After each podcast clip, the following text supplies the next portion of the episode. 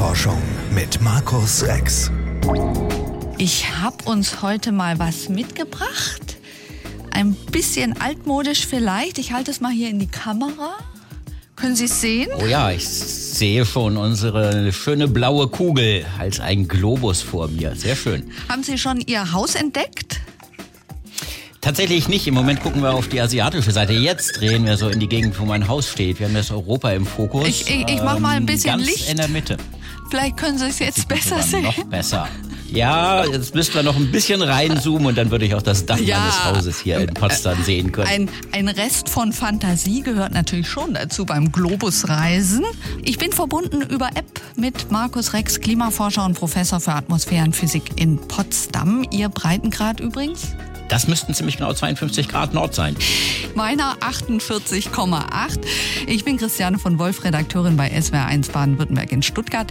Vielleicht hat ja auch der eine oder andere von Ihnen zu Hause einen Globus. Dann können Sie heute unsere Reisen mitverfolgen. Wir gehen heute genau in die Mitte zwischen den beiden Aufhängungen, zwischen den Polen zum Klebestreifen bei unserem Modell hier zum Breitengrad Null. Ja, dem Äquator, der längste Breitengrad. Äh, und wir reisen in die Tropen. Weil die Erde in dem Bereich so dick ist, machten die Tropen auch einen ziemlich großen Anteil der Fläche des Planeten aus. Ja, und hier liegen ja auch die Regenwälder und zwar rund um die Erde, immer grün mit Millionen von Tier- und Pflanzenarten, echte Schatzkammern. Warum liegen die jetzt eigentlich alle hier? Und zwar egal ob Asien, Südamerika oder Afrika. Das liegt am Wetter und Klima der Tropen. Äh, Es gibt dort fast keinen Jahresgang. Es gibt keine Trockenzeiten, es gibt keine Kaltzeiten. Äh, Es ist das ganze Jahr über feucht warm. Und dabei konnte sich eben dieses besondere Ökosystem des Regenwaldes ausbilden. Und das ist der Grund, warum die Regenwälder alle in den Tropen entlang des Äquators liegen. Wenn man sich jetzt so den Tag anschaut in einem Regenwald, da bietet das Wetter ja sehr viel mehr als bei uns. Wie, wie ist so ein Tagesablauf, so ein typischer Tagesablauf im tropischen Regenwald? Ja, die Jahreszeiten äh, werden hier ersetzt durch die Tageszeiten, die eine ganz, ganz starke Rolle spielen in den Tropen.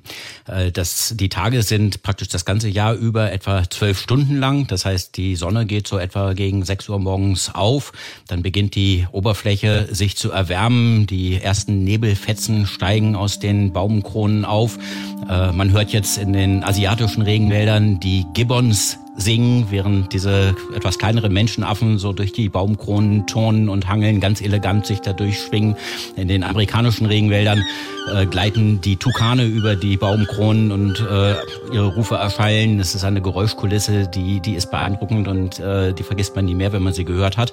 Und wenn jetzt die Sonne weiter höher steigt, dann erwärmt sich die Oberfläche immer mehr. Die Luftmassen beginnen aufzusteigen und während sie aufsteigen, beginnt der Wasserdampf in dieser sehr, sehr feuchten Luft zu kondensieren. Es bilden sich so die ersten Quellwolken und wenn der Wasserdampf kondensiert, dann heizt das die Luft noch weiter auf und wie so überhitzte Heißluftballone schießen die Luftmassen nach oben. Der Wasserdampf äh, kondensiert jetzt ganz massiv da drin. Es wird immer heißer in diesen Luftmassen, die steigen immer schneller nach oben äh, und es bilden sich gewaltige Gewittertürme. Das geht so gegen mittags los. Am frühen Nachmittag sieht man dann diese Türme, die bis äh, 16, 17, 18 Kilometer hochreichen können in der Atmosphäre. Und am Nachmittag beginnt's zu krachen. Dann setzt der gewaltige, berühmte tropische Niederschlag ein. Regenschauer, äh, wie man sie hier gar nicht kennt, prasseln auf den Wald nieder. Und der ganze Wasserdampf, der verdunstet ist am Vormittag, der fällt aus den Wolken wieder raus und macht die Oberfläche wieder feucht und äh, bereitet sie auf den nächsten Morgen vor, wenn das ganze Schauspiel von vorne beginnt. Also kann man sagen, die Regenwälder machen sich den Regen eigentlich selber. Ich habe gelesen, man hat ausgerechnet, ein Regentropfen macht fünfmal diesen Zyklus. Also der steigt fünfmal auf und fällt fünfmal wieder runter, bevor er dann tatsächlich durch den Fluss wieder abfließt. Das ist richtig. Es verdunsten weltweit von unserer Oberfläche des Planeten etwa 475.000 Kubikmeter Wasser jeden Tag. Und davon fallen ähm, natürlich ein Großteil wieder auf die Ozeane. Es fallen aber etwa 60.000 Kubikkilometer auf die Landoberflächen. Und die tragen zu diesem kleinen Wasserkreislauf bei, wo es eben von den Landoberflächen direkt verdunstet, die Luft aufsteigt äh, und über dem Land auch wieder abregnet. Aber ein Teil geht natürlich auch in die Flüsse. Diese tragen das Wasser in die Ozeane und äh, dort verdunstet es dann sehr viel später aus den Ozeanoberflächen. Wir beamen uns jetzt mal ungefähr auf den Breitengrad 10. gehen wir ganz dicht dran an den Äquator, südliche Halbkugel nach Peru. Und zwar gehen wir da zusammen hin mit Christoph Schenk. Er ist aufgewachsen auf einem Hof im Schwarzwald, promovierter Biologe, Geschäftsführer der Zoologischen Gesellschaft Frankfurt. Das ist die Tierschutzorganisation, die der berühmte Bernhard Schimek mal gegründet hat. Und Christoph Schenk hat drei Jahre lang mit Zelt und Boot im Regenwald gelebt und Tiere erforscht. Grundsätzlich ist es immer sehr feucht und heiß in den, in den Wäldern. Das gibt ja schon einen gewissen Geruch von den Pflanzen, die dann blühen an einer Stelle und dann läuft man da durch und denkt, boah, das riecht ja ganz toll hier. Und dann gibt es aber auch sehr unangenehme Gerüche, natürlich Aasgerüche oder wo Pflanzen Aasgerüche nachmachen.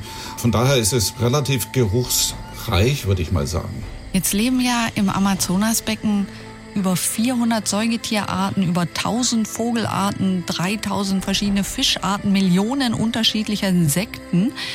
Stellen wir uns mal vor, wir würden mit Ihnen da auf einem Trampelpfad jetzt durch den Regenwald gehen. Welche Tiere würden uns denn sofort ins Auge springen?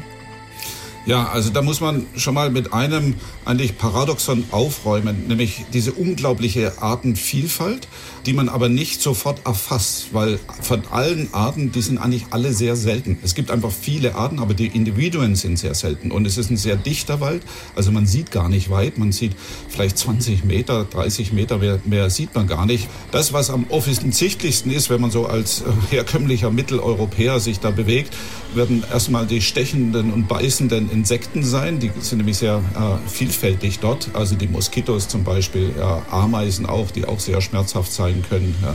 Man würde sicher wahrnehmen die Vögel, vor allem in den, in den Morgenstunden natürlich, wenn die, wenn die rufen. Dann, wenn es raschelt, würde man Affen wahrnehmen, wenn man in ursprünglichen Gebieten unterwegs ist.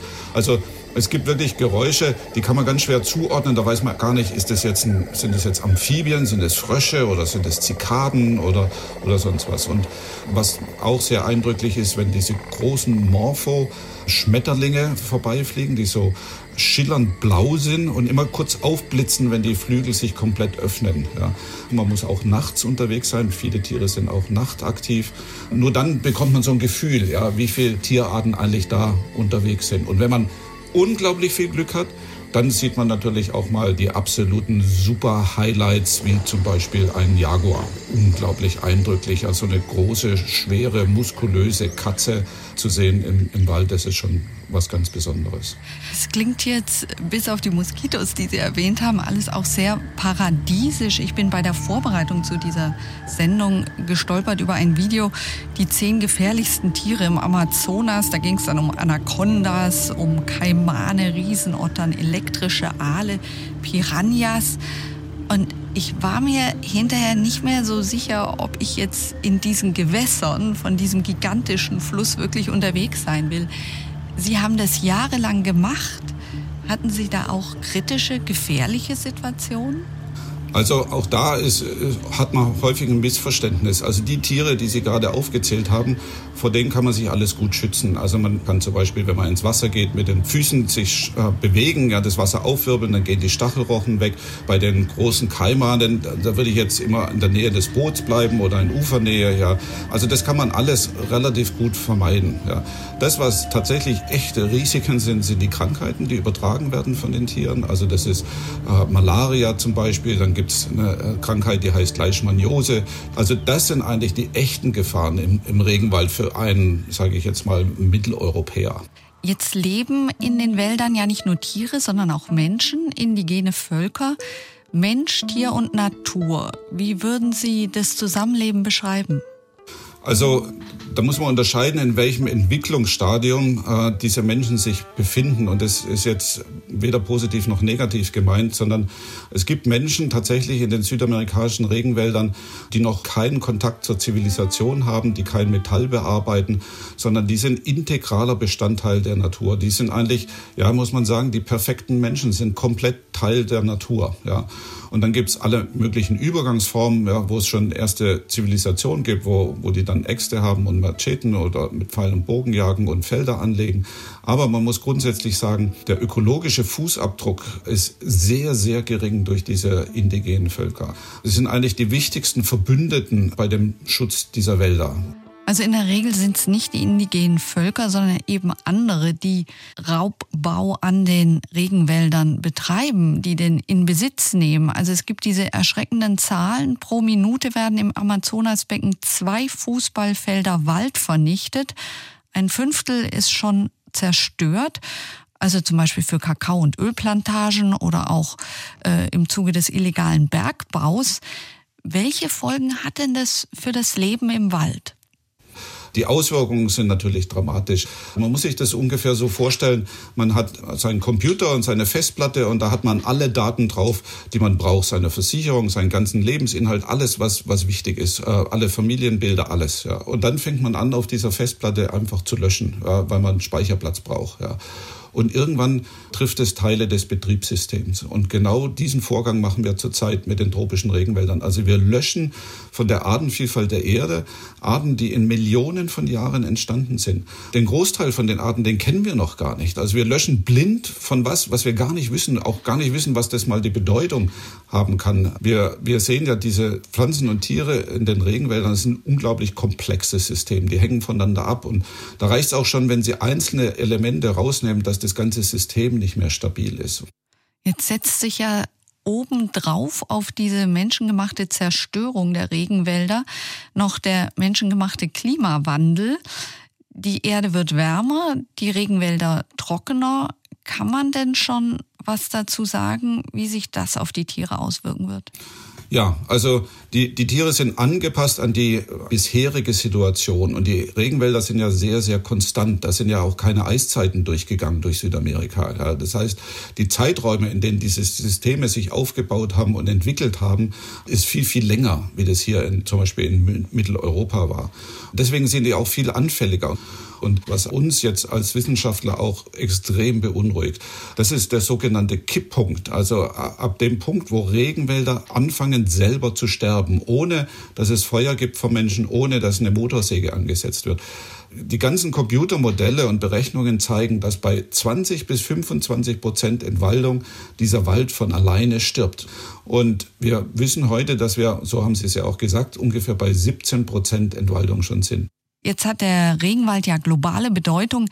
Ist es wirklich nur Aufgabe von Peru, sich darum zu kümmern? Das hat eine globale Bedeutung, deswegen ist es auch eine Aufgabe der Weltgemeinschaft. Und wir verstehen sowieso nicht, warum nicht zum Beispiel der Weltsicherheitsrat eingeschaltet wird, wenn der Verlust der Regenwälder so dramatisch geworden ist. Also natürlich müssen die reichen Länder dieser Erde die Länder Südamerikas viel stärker unterstützen beim Schutz dieser Wälder. Gerade wenn Peru zum Beispiel große Anstrengungen macht, Schutzgebiete einzurichten, die sind aber in der Regel unterfinanziert, unterausgestattet. Vor allem muss diese fatale Zerstörung der Wälder mit Gold, mit Holz, mit Coca, mit Straßen, mit Öl- und Gasgewinnung. Da müssen Alternativen geschaffen werden für das Einkommen. Und letztlich ist es eine Frage des Geldes. Da brauchst die Weltgemeinschaft dafür. Ja, diese Regenwälder sollten uns allen Sorge machen. Sie sind zwar nicht direkt vor unserer eigenen Haustür, aber der tropische Regenwald hat ja ein paar nicht unwesentliche globale Auswirkungen. Und das muss man sich angucken. Fangen wir vielleicht mal mit den Wolken an. Also dieser Wolkengürtel in Äquatornähe, der geht ja rund um den Globus. Inwiefern mischt er beim globalen Klima mit? Ja, dieser Gürtel aus Wolken, der sich äh, entlang des Äquators um den Globus zieht, hat ein paar Auswirkungen. Zum einen sind diese Wolken von oben weiß. Das heißt, ein größerer Teil der eingestrahlten Sonnenenergie wird von diesen Wolken gleich wieder zurück ins Weltall gestrahlt im Vergleich zu dem, was äh, diese Energie machen würde, wenn sie auf Landoberflächen tritt und äh, diese Landoberflächen dann viel stärker erwärmt. Äh, zum anderen sind diese Wolken die am höchsten in die Atmosphäre aufsteigenden Wolken des Planeten.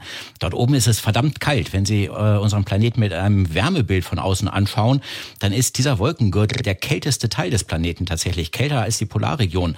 Das heißt, es strahlt von diesen Wolken ganz, ganz wenig Wärmeenergie zurück ins Weltall, auch durch die thermische Ausstrahlung einfach. Das ist ein weiterer Grund, warum diese Wolken etwas klimaabkühlend wirken. Und ich hatte ja erklärt, die Wolken entstehen dadurch, dass die Luft aufsteigt von unten. Sie strömt aus unseren Breiten, aus den mittleren Breiten in die Äquatorregionen nach. Dadurch entstehen die großen Windsysteme des Planeten. Äh, während diese Luft nachströmt, äh, wird sie äh, durch die Rotation der Erde, durch die dadurch entstehende Corioliskraft abgelenkt und die Winde wehen nicht direkt auf den Äquator zu, sondern sie wehen von Osten nach Westen. Das sind die großen Passatwindgürtel, die sich zwischen den Subtropen und den Tropen um die Erde liegen. Sind denn diese Passatwinde dann genau die, wegen denen es auch so ruckelt, wenn man über den Äquator fliegt? Dieses Ruckeln, das ist eher genau der Aufwind, der in den Wolken stattfindet. Da wird die Luft nach oben geschleudert, das löst Wellen in der Atmosphäre aus und diese Wellen äh, breiten sich aus. Wenn man wirklich durch die Tropen fliegt, fliegt man zum einen durch diese Wellen und zum anderen auch um diese Gewittertürme herum. Die Piloten müssen da stark aufpassen. Sie müssen äh, wirklich in den Tropen die Steuerung des Flugzeugs selber übernehmen und um die Gewittertürme herumkurven, denn äh, die reichen so hoch, dass das Flugzeug anders als in anderen Regionen der Welt nicht da oben drüber wegfliegt. Wenn es dem Piloten nicht ganz gelingt, äh, das komplett zu vermeiden, dann kann es ganz schön äh, scheppern im Flugzeug. Es ist gut, wenn man dann angeschnallt ist. Also eine ganz turbulente Geschichte. Was ich auch sehr spannend fand, ich habe Bilder gesehen, also die Satelliten schicken ja jeden Tag Bilder letztendlich von der ganzen Welt hier runter und da kann man sehen, wie eine riesige Staubwolke mit Sahara-Sand von Afrika Richtung Südamerika wandert, vermutlich auch durch die Winde. Ganz genau, das sind diese großräumigen globalen Windsysteme, die eben auch durch das Aufsteigen der Luftmassen in den Tropen angetrieben werden. Die Luft muss ja unten nachströmen und das tut sie ganz großräumig. Da strömt sie eben auch aus der Sahara quer über den Atlantik in den Passatwinden driftend äh, bis in den Amazonas Regenwald und da drin ist der Sahara-Staub. Das sind viele wertvolle Mineralien für das Ökosystem, die werden dann dort in den Regenwaldgebieten abgelagert und tragen natürlich äh, zum Ökosystem dort in, in den Tropen dann auch mit bei. Das heißt, wir haben eine direkte Verbindung letztendlich mal wieder zwischen Kontinenten.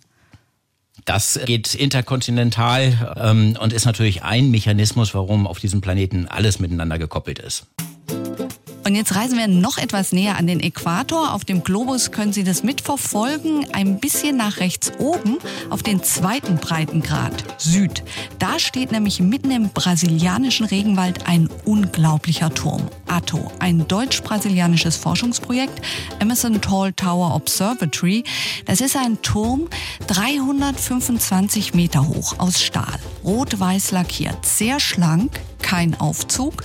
Hoch geht's über luftige Metallstufen und hier arbeitet seit Jahren immer wieder der Meteorologe Stefan Wolf vom Max-Planck-Institut für Chemie. Ich habe ihn gefragt, da oben auf dem Turm zu stehen, ist das überhaupt noch was Besonderes für Sie? Es ist jedes Mal etwas ganz Besonderes und jeder Aufstieg ist auch ähm, ganz neu und einmalig. Es ist ein Gefühl an Dankbarkeit, was ich dort oben auch erlebe. Wenn man langsam aus den vier Stockwerken des Regenwaldes hinauskommt, sieht, wie sich der Wald unter einem entfaltet und man wahrnimmt, wie die Bäume langsam immer kleiner werden, wie Salatköpfe aussehen, dann wie Brokkolis, dann wie ein grünes Feld. Wenn man sieht, wie verschiedenste Wolkentypen den Regen in unterschiedliche Spots im Regenwald bringen. Das ist ein unglaubliches Erlebnis. wenn man dann oben ankommt und wahrnimmt, dass zum Beispiel am frühen Morgen der Wald auf einmal gar nicht mehr sichtbar ist, weil sich eine Nebelschicht gebildet hat, oder am späten Nachmittag die Sonne langsam tiefer geht und sich schon Vögel immer näher an die Turmspitze heranwagen, wo sie übernachten wollen. Es zeigt, wie der Regenwald in einem friedlichen Austausch mit der Atmosphäre steht wunderbar. Sie haben ja gerade selber gesagt, es geht um den Austausch zwischen dem Wald und der Atmosphäre, den Sie da untersuchen. Und es geht auch darum, wie der Regenwald Treibhausgase speichert, also durch die Photosynthese bindet aber eben auch ganz wieder genau. Treibhausgase an die Atmosphäre wieder abgibt. Wie muss man sich das denn ganz vereinfacht vorstellen? Also wie können Sie das messen? Als erstes ist der Regenwald ein ganz großer Kohlenstoffspeicher. Das heißt, wenn der Regenwald steht, ist dieses Kohlendioxid in Form von Kohlenstoff gespeichert. Und der Regenwald selber ist natürlich ein sehr dynamisches Ökosystem. Tagsüber entnehmen die Bäume der Atmosphäre Kohlendioxid, speichern es in ihren Baumstämmen, in den Zweigen und das Kohlendioxid wird dann natürlich auch dazu verwendet, dass die Bäume wachsen. Und gleichzeitig gibt auch der Regenwald Kohlendioxid wieder an die Atmosphäre ab. Das geschieht insbesondere durch Bodenprozesse, durch Veratmung von totem Material. Dadurch wird Kohlendioxid freigesetzt und Nährstoffe wieder den Bäumen zur Verfügung gestellt. Das heißt, der Regenwald an sich als normales ursprüngliches Ökosystem ist erstmal im gewissen Gleichgewicht mit der Atmosphäre. Und jetzt greift der Mensch in das System ein, lokal, regional, global und stört es. Das heißt, durch Abholzung sorgen wir dafür, dass weniger Regen recycelt wird. Das heißt, es gibt Bereiche im Amazonas-Regenwald, die so nicht mehr mit so viel Feuchtigkeit versorgt werden.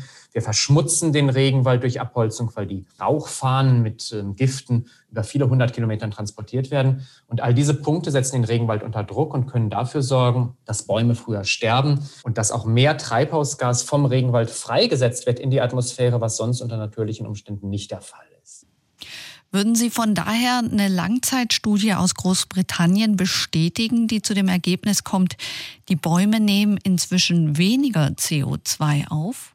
Wir haben dieses Problem gerade auch in Randbereichen von ursprünglichem Regenwald, der sehr an, äh, von den Abholzungen in der Nähe beeinflusst wird. An der Attosite selber ist die Idee des Projektes, dass wir versuchen, den noch sehr intakten Regenwald besser zu verstehen, wie er ursprünglich mit der Atmosphäre wechselwirkt und hier sehen wir aber auch leider, dass gerade in den Zeiten, bei denen sehr viel Regenwald abgeholzt wird, gar nicht in der Nähe von der Attosite, sondern hunderte von Kilometern entfernt im großen Maßstab, dass dann aber trotzdem diese großen Rauchschwaden hunderte von Kilometern transportiert werden und die Luft an der Attosite so verschmutzt ist, dass wir Konzentrationen von Ozon beispielsweise haben, bei denen wir damit rechnen müssen, dass der Regenwald auch nachhaltig geschädigt wird und dann möglicherweise auch noch mehr Treibhausgas in die Atmosphäre freisetzt, als es dort in den angrenzenden Gebieten sonst der Fall ist. Auf internationalen Druck hin hat ja die Bolsonaro-Regierung versprochen, Null Toleranz gegen Brandstifter. Gleichzeitig wurde letztes Jahr so viel abgeholzt wie nie zuvor. Und die Kontrollen sind ziemlich lax. Also die BBC hat jetzt auch aufgedeckt, frisch gerodete Grundstücke im brasilianischen Regenwald werden sogar über Amazon Marketplace im Netz verkauft. Wie geht's Ihnen, wenn Sie sowas hören? Das ist sehr erschreckend und das macht uns sehr traurig. Und Gerade an der Attosite sehen wir natürlich sehr stark den Wert des Regenwaldes. Und wenn man wahrnimmt, wie beschleunigt der Regenwald abgeholzt wird, ist das natürlich ein Punkt, wo wir sagen, dass hier sehr stark gegengewirkt werden muss. Das ist regional wichtig, das ist für ganz Südamerika kontinental wichtig und das ist für die Welt wichtig. Und ähm, wir haben die Hoffnung, dass wir, wenn wir unsere Ergebnisse auch präsentieren, Menschen auch aufwecken können. Ähm, und wir haben in der Vergangenheit gesehen, dass es nachhaltige Wege gibt. Und in Brasilien war es so, dass im Jahr 2012 sogar ein Minimum an Abholzung erreicht wurde, weil sich eine Politik durchgesetzt hatte, bei der man versucht hatte, die wirtschaftliche Entwicklung Brasiliens von Abholzung zu entkoppeln, was sehr gut funktioniert hatte. Man braucht nicht Regenwaldsysteme zerstören, um eine Bevölkerung wirtschaftlich zum Auskommen zu bringen, die nachhaltig ist. Das heißt, die Konzepte gibt's. Es ist letztendlich eine Frage des Willens. Die Konzepte gibt es und sie sind auch weit entwickelt. Letztendlich ist es hier eine Frage der Partikularinteressen. Niemand gewinnt in der Gesellschaft im großen Maßstab, wenn große Regenwaldsysteme abgeholzt werden. Freuen Sie sich jetzt schon auf Ihren nächsten Arbeitsaufenthalt im Wald hoch oben auf 325 Metern und nachts dann in der Nähe in der Hängematte? Ja, ich freue mich sehr. Ich fahre am Montag wieder raus an die Atlas-Site. Ich bin schon sehr gespannt. Wir sind im Moment in der Mitte der Regenzeit. Das heißt, wir haben jeden Tag zwei bis drei gewaltige Wolkenbrüche, die sich dann auch über dem Regenwald niederlassen. Und ich freue mich schon nächste Woche wieder über dem Wald zu sein und zu sehen, wie sich der grüne Ozean unter mir entfaltet. Ja, was der Herr Wolf da sagt, ist natürlich völlig richtig. Die äh, globalen Regenwälder tragen natürlich zu dem Kohlenstoffspeicher gewaltig bei, dem Kohlenstoff, was in unserer Biomasse sitzt. Das wird einem sehr eindrücklich, wenn man so einen, auf so einen Turm aufsteigt. Es gibt mehrere davon in verschiedenen Teilen von Regenwäldern. Die ersten 30 Meter, das ist so hoch, höher als ein zehnstöckiges Hochhaus. Steigen Sie über Treppen, offene Gittertreppen, durch Wald auf, durch Holz. Sie sind von Holz umgeben. Alles Biomasse. Erst nach 30 Meter, da haben Sie schon einen ganz schönen Aufstieg in den Beinen, kommen Sie oben aus dieser Waldschicht hinaus, dann sind noch einzelne Bäume, die noch 10 Meter über die eigentliche Höhe des Waldes hinausragen und erst darüber hinaus kommt man dann aus äh, dieser gewaltigen Biomasse oben raus. Jetzt machen die Regenwälder ja nur sieben Prozent der Landoberfläche weltweit aus. Man kann sich gar nicht vorstellen, dass sie so eine Relevanz haben. Ja, aber es steckt in diesen Regenwäldern eine gewaltige Biomasse. 250 Gigatonnen Kohlenstoff steckt im Regenwald. Das ist etwa die Hälfte der Biomasse, die global irgendwo gespeichert ist. In CO2-Äquivalenten ausgedrückt ist das mehr als das Zehnfache, was der Mensch an CO2 jedes Jahr in die Atmosphäre entlässt. Wenn wir also die Regenwälder äh, mit ihrer gesamten Biomasse äh, auf einen Schlag verlieren würden, das ist die Biomasse im Holz, das ist aber auch die Biomasse, die in dem Laub und dem, der dünnen Humusschicht am Erdboden liegt, dann würden wir mehr als das Zehnfache dessen in die Atmosphäre an CO2 freilassen, was der Mensch jedes Jahr tut. Natürlich ist das nicht möglich. Wir können die Regenwälder nicht in, wirklich auf einen Schlag verlieren, aber es macht zumindest deutlich, welche gewaltige Relevanz die für den Kohlenstoffkreislauf spielen. Also das wäre auch dann ganz, ganz deutlicher Temperaturanstieg. Damit wäre natürlich ein äh, sehr, sehr deutlicher Temperaturanstieg verbunden. Das ist etwas, was wir in jedem Fall vermeiden müssen. Und wir müssen weiter daran arbeiten und dafür kämpfen, dass wir die Regenwälder schützen. Äh, die Regenwälder spielen eine globale Rolle. Sie wirken sich auf unser Klima und unser Wetter hier in unseren Breiten aus. Es war der Vorschlag, das zum Thema des äh, Sicherheitsrats zu machen. Das ist tatsächlich auch Deutschlands Position. Unser Außenminister Heiko Maas hat erkannt, dass der globale Klimawandel natürlich ein Sicherheitsthema ist und erwähnt das auch auch immer wieder in den Sitzungen des Sicherheitsrates und versucht es dort zu thematisieren, um eben auch auf dieser Schiene zu mehr Klimaschutz voranzukommen. Was denken Sie darüber, wie relevant ist es, dass wir Verbrauchern Einfluss ausüben? Also viele Flächen, die ja gerodet werden, da werden letztendlich dann Exportgüter angebaut. Also Stichwort Rinderweiden da, bei uns wird das Fleisch gegessen. Soja wird angebaut, bei uns werden die Tiere damit gefüttert. Ja, da kann man sicherlich darauf achten, dass man weniger Produkte kauft, die auf ehemaligen Regenwaldgebieten angepflanzt wurden. Das wird den Druck zum Abholzen aber nicht ganz reduzieren. Letztlich helfen dort bloß lokal in den Ländern umgesetzte Schutzmaßnahmen. Das ist der einzige Weg, der hier wirklich nachhaltig und durchschlagend Erfolg haben kann. Und wir können dazu beitragen, indem wir die Länder darin unterstützen, dieses zu tun und umzusetzen und dieses auch als den ökonomisch sinnvollen sinnvolleren Weg anzusehen. Es zeigt sich zum Beispiel, dass überall dort, wo ein nachhaltiger Tourismus auch im Regenwald betrieben wird, äh, wo die Menschen vor Ort ein Einkommen dadurch haben, dass sie Touristen ihren Wald zeigen, keiner kennt sich besser in dem Wald aus als die Menschen, die da leben, dass dieses Einkommen höher ist und nachhaltiger, langfristiger ist als das kurze Einkommen, was sie bekommen, wenn sie ihr Stückchen Wald an irgendeinen internationalen Holzkonzern zum Abholzen verkaufen.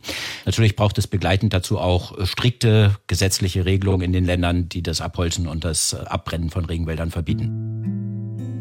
Die letzte Frage dieser Folge geht heute an den Regenwaldbiologen, an Christoph Schenk. Wie sehen Sie es? Schaffen wir es rechtzeitig, die Regenwälder zu retten? Momentan muss ich sagen, sind die Zeichen nicht gut. Wir haben immer noch einen viel, viel zu hohen Waldverlust, aber es gibt gar keine Alternative dazu. Wir müssen das unbedingt schaffen. Also wenn wir für unsere Kinder, und ich sage nicht Ur-Urenkel, sondern ich sage unsere Kinder. Also in dieser kurzen Zeitspanne, wenn unsere heute jungen Kinder im mittleren Erwachsenenalter sind, dann wird sich schon entschieden haben, ob dieser Wald stehen bleibt oder nicht. Wir müssen diesen Wald schützen, wir müssen diese Schatzkammern erhalten. Wir haben keine Berechtigung, diese unglaubliche Fülle an Tier- und Pflanzenarten einfach von diesem Planeten zu löschen. Das sollten wir nicht tun. Für, für uns Menschen hier in Deutschland, aber für die gesamte Menschheit auf der Erde. Weltwunderkugel. Klimaforschung mit Markus Rex. Fragen und Anregungen an klima.swr1.de